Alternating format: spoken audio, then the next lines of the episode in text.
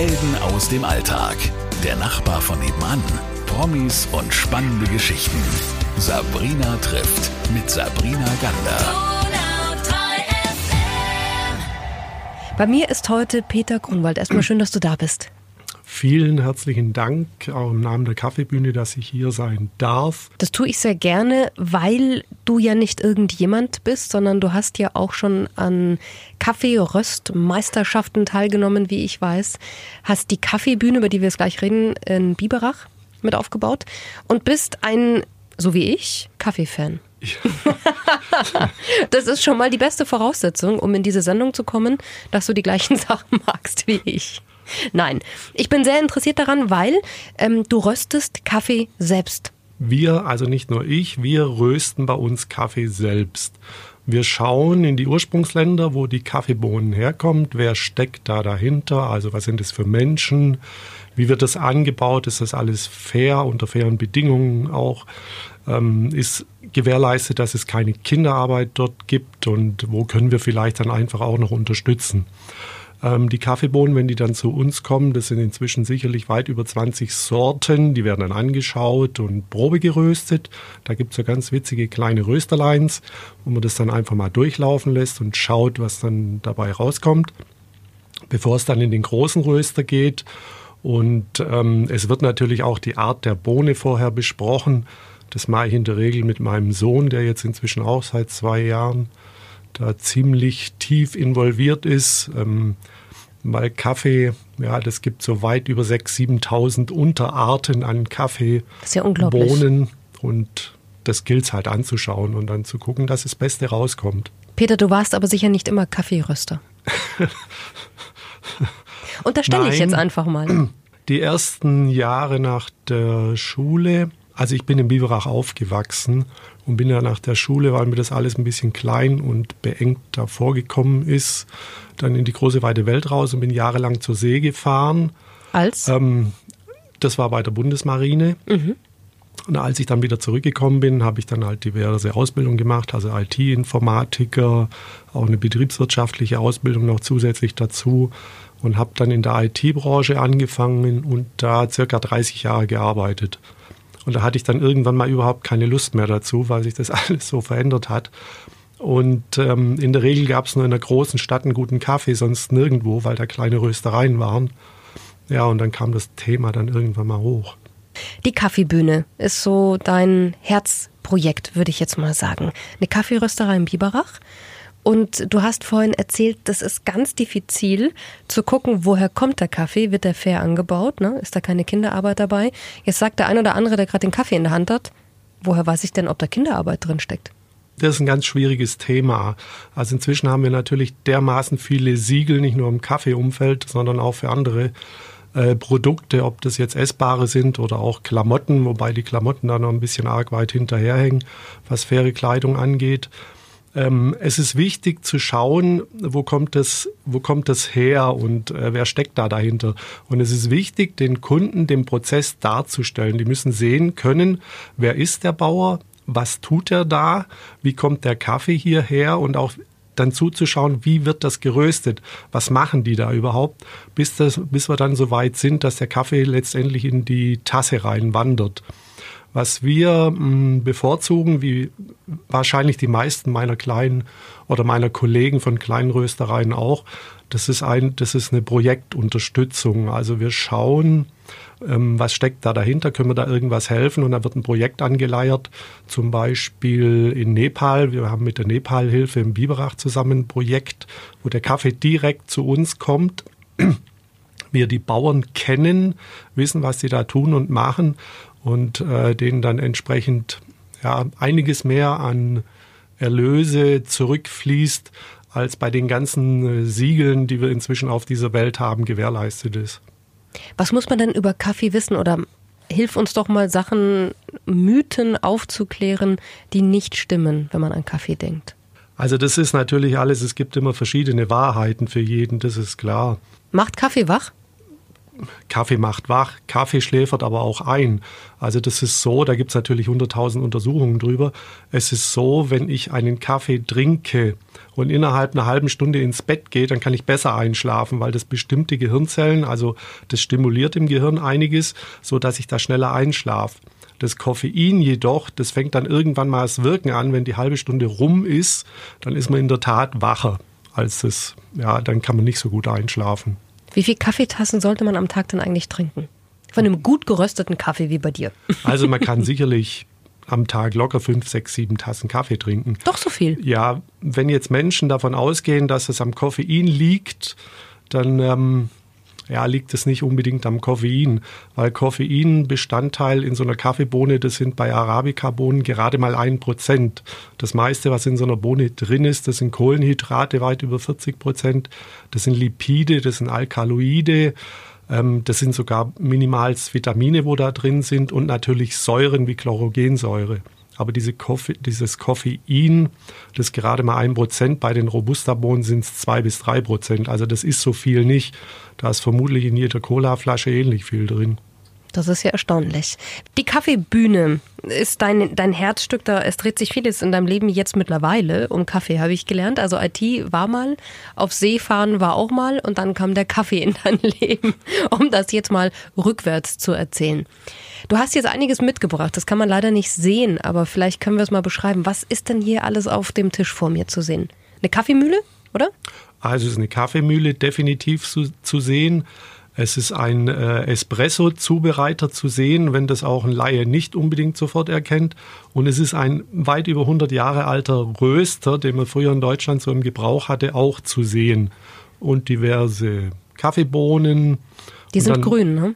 Ja, die sind grün, gelblich. Das kommt darauf an, wieder was es für eine Sorte ist. Ähm, und wir haben dann da noch eine Aeropress stehen. Das ist auch eine Art der vielen Zubereitungen, die es gibt. Zu der Aeropress gibt es eine ganz witzige Geschichte. Es kennt ja fast jeder diese Frisbee-Scheiben. Also der Mensch aus der USA, der das entwickelt hat, der war immer mit dem Flugzeug unterwegs und äh, hat sich dann immer geärgert, da gab es keinen vernünftigen Kaffee und zubereiten konnte er den auch nicht. Und da hat er so lange rumgetüftelt, bis dieses Teil hier, diese Aeropress, mhm. da rausgekommen ist.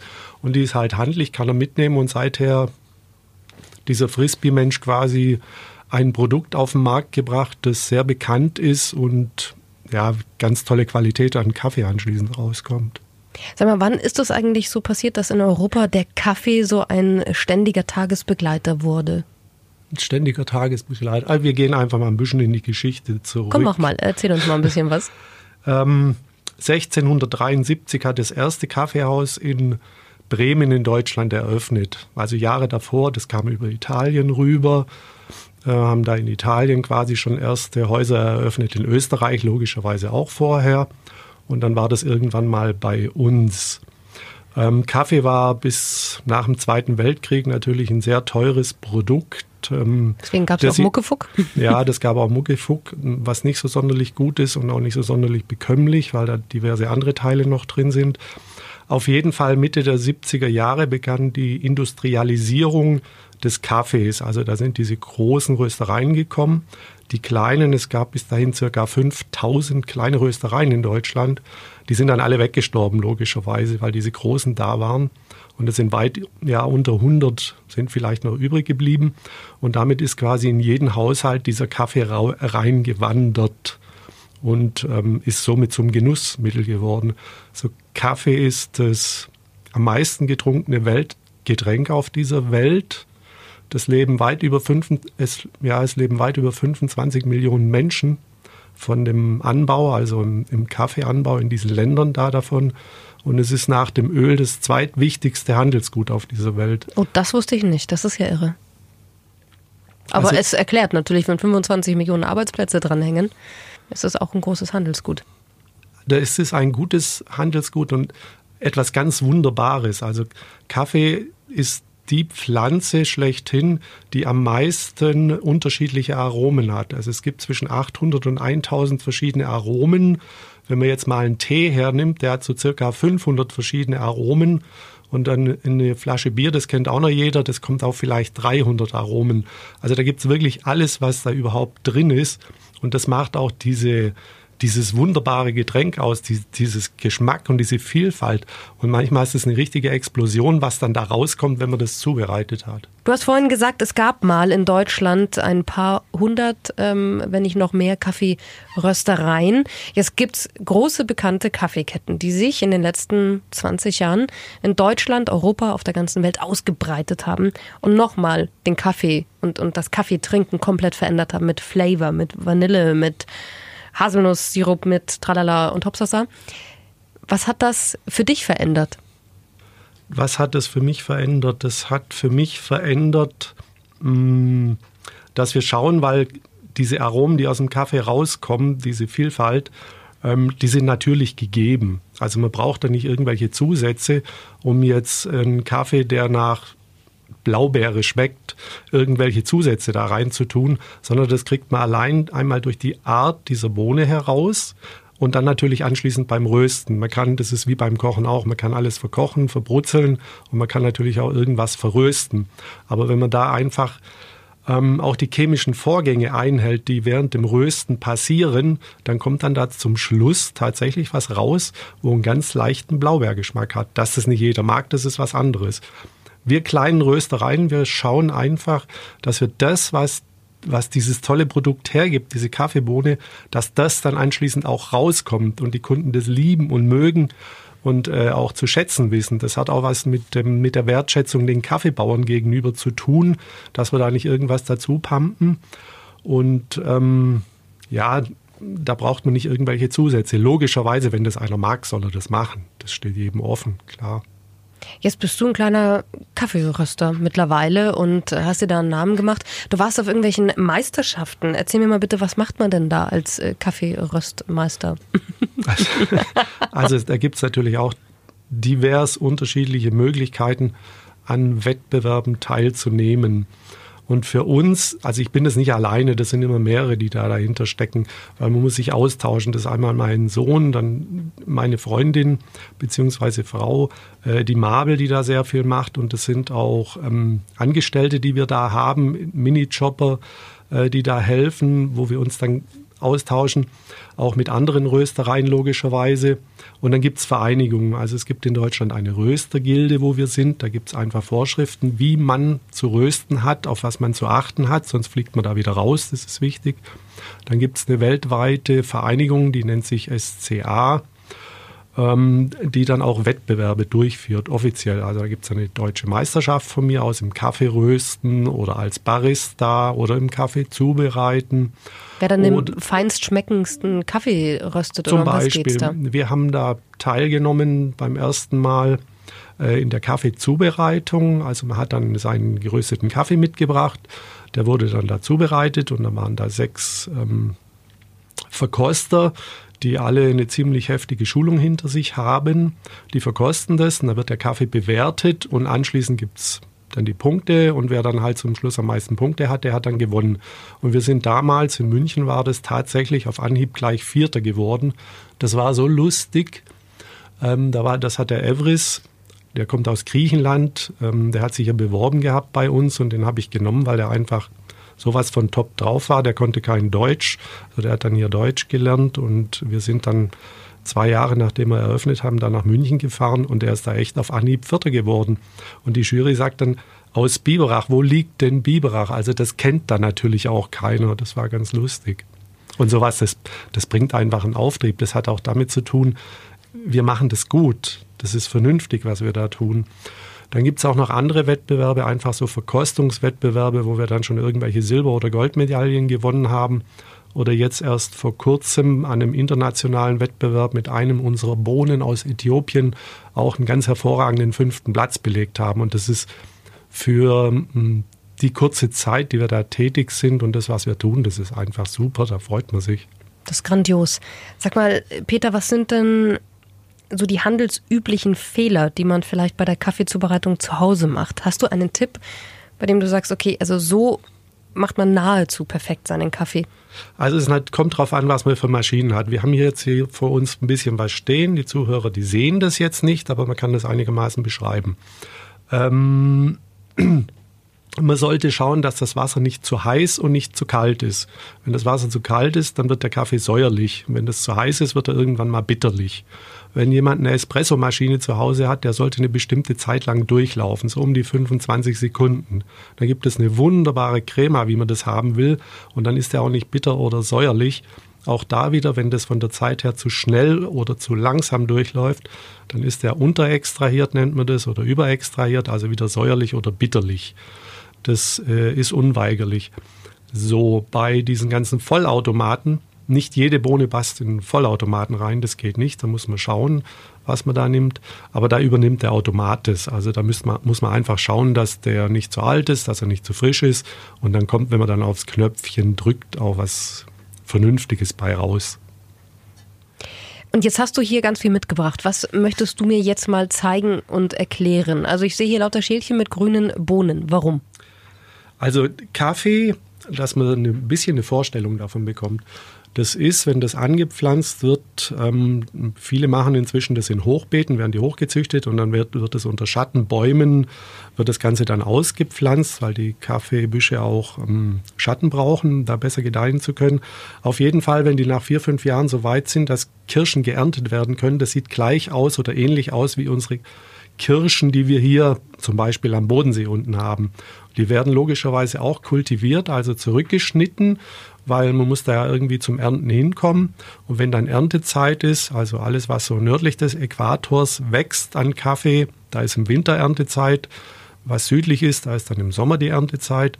Da werden dann diese gereiften Kirschen werden dann abgeerntet und dann je nach ähm, Trocknungsart entweder gewaschen oder sonnengetrocknet und dann kommt das dann, ähm, ja, wenn das soweit ist, dann in, zu uns Röstereien oder zu Händlern oder wohin, wohin auch immer. Das heißt, ich kann mir im Garten ähm, Kaffeebüsche reinstellen. Ja, das wird funktionieren, bis dann der Winter kommt. Also Kaffee braucht eine bestimmte Temperatur, um gedeihen zu können. So ja, zwischen 18 und 22, 23, 24 Grad ist ideal. Kaffee wächst grundsätzlich links und rechts des Äquators bis ungefähr zum 20. Breitengrad. Dann hat man da eine Vorstellung. Und dann kennen die meisten Menschen, kennen zumindest eine Arabica-Bohne und dann eine Robusta-Bohne, wobei die Robusta-Bohne wieder eine Unterart ist von der Canephora, aber Canephora kann man sich schlecht merken, darum sagt man dann da halt auch zu allem Robusta. Auf jeden Fall diese Arabicas, die gedeihen so zwischen 800 und 2200 Metern und die sind ziemlich empfindlich, also die können keinen Frost ab, dann sind die anschließend fertig, dann gibt es da nichts mehr zu ernten. Und die Robusta-Bohnen, die sind robuster, die wachsen bis zu 800 Meter, also darunter auch. Die können aber genauso wenig Kälte ab. Also das funktioniert bei uns nicht. Falls das mit der Klimaveränderung so weitergeht, ist es natürlich durchaus möglich, dass dann dieser 20. Breitengrad weiter wandert und ähm, woanders irgendwann mal Kaffee angebaut wird, was inzwischen auch ja, untersucht wird. Es gibt diverse Wissenschaftler und Vereinigungen, zum Beispiel Kew Garden in Großbritannien, hat vielleicht der ein oder andere schon mal gehört. Die haben da Studien angelegt, wo man heute schon weiß, dass es so in 40 Jahren in Äthiopien zum Beispiel kaum noch Kaffeeanbau äh, geben wird, weil das Klima das einfach nicht mehr hergibt. In Mittel- das verschiebt Süd sich dann alles. Ja, ne? das verschiebt sich. In Mittelamerika ist es noch dramatischer. Was möchtest du über Kaffee noch loswerden, was wir nicht wissen? Was ich über Kaffee loswerden möchte, das ist einfach ein wunderbares Getränk. Beschäftigt euch damit. Das ist wie mit vielen anderen Dingen auch. Beschäftigt euch damit und genießt es. Kaffee ist ein Genussmittel. Und das ist das ist nicht damit getan, einfach mal schnell, zack, irgendwo auf den Knopf zu drücken und dann kommt da irgendwas raus und wenn es bitter ist, leere ich da noch ein bisschen Milch rein und ein bisschen Zucker, dann geht's schon. Kaffee hat so viele tolle Inhaltsstoffe, dass es einfach lohnt, dem ein bisschen Zeit zu widmen. Und was ich eingangs schon mal gesagt habe, das hat auch mit der Wertschätzung gegenüber den Kaffeebauern zu tun. Und wie trinkst du deinen Kaffee? Also wir trinken den grundsätzlich schwarz. Jetzt sind wir natürlich auch baristamäßig ausgebildet, also mit diesen ganzen Milchfiguren, die man dann da so drauf macht, wenn da einer ein Latte bestellt oder ein Cappuccino oder ein Flat White, whatever, da sind da irgendwelche tollen Figuren drauf. Das probieren wir natürlich schon auch.